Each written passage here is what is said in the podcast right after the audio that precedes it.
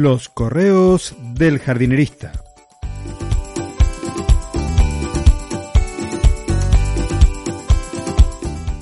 En el episodio de hoy, ni una flor en la enredadera. Una historia real. Esta historia creo habértela contado hace algún tiempo atrás. Se trata de la Vignonia rosada de un cliente que no le florecía.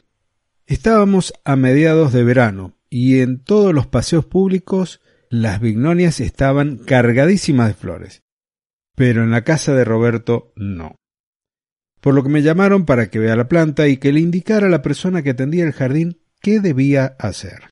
A Roberto y a María los conocía desde hacía ya algunos años, cuando les diseñé su jardín y después lo construimos. Para ser más fiel a la realidad, lo hicimos y lo rehicimos varias veces, gracias a un socio que hicimos ahí en su casa. Juanchi. Juanchi es un Rottweiler en un jardín pequeño de unos 25 metros cuadrados, que con su juego, la verdad que lo destruyó en más de una oportunidad. Dos veces fueron las que lo hicimos y luego también tuvo alguna que otra intervención el jardinero para poder arreglar sus cosas.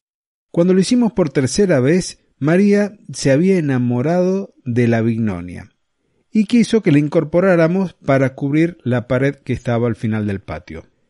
Por la forma de crecimiento de esta planta le sugerí que construyeran una estructura metálica. Les di las medidas, le di la forma de hacerlo, porque así podía soportar el peso de la planta a la vez que se iba vistiendo de verde. La vignonia creció y cubrió casi toda la estructura entre la primavera y los meses de verano que llevábamos hasta ese momento. Pero ni una sola flor. Fue entonces que me llamaron, fui a visitarlos y a mirar la planta. Resulta que el problema era muy simple, estaba en la poda. Cada semana se le recortaba para poderla mantener parejita y bien formada. Con este trabajo de peluquería se cortaban todos los brotes nuevos que son los portadores de las yemas florales, las que van a dar origen a los ramilletes de flores.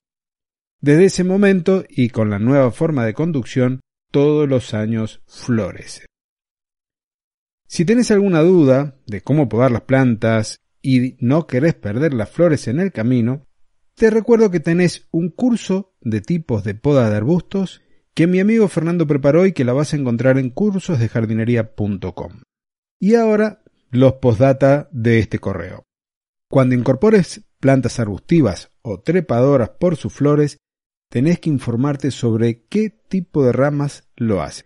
En algunas será sobre brotes del año, como la vignonia y como los rosales, pero en otras los hará en madera más vieja.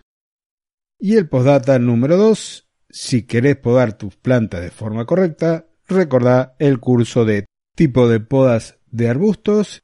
Te dejo un enlace en las notas del presente episodio. Y estas fueron las recomendaciones del día de hoy de tu jardinerista.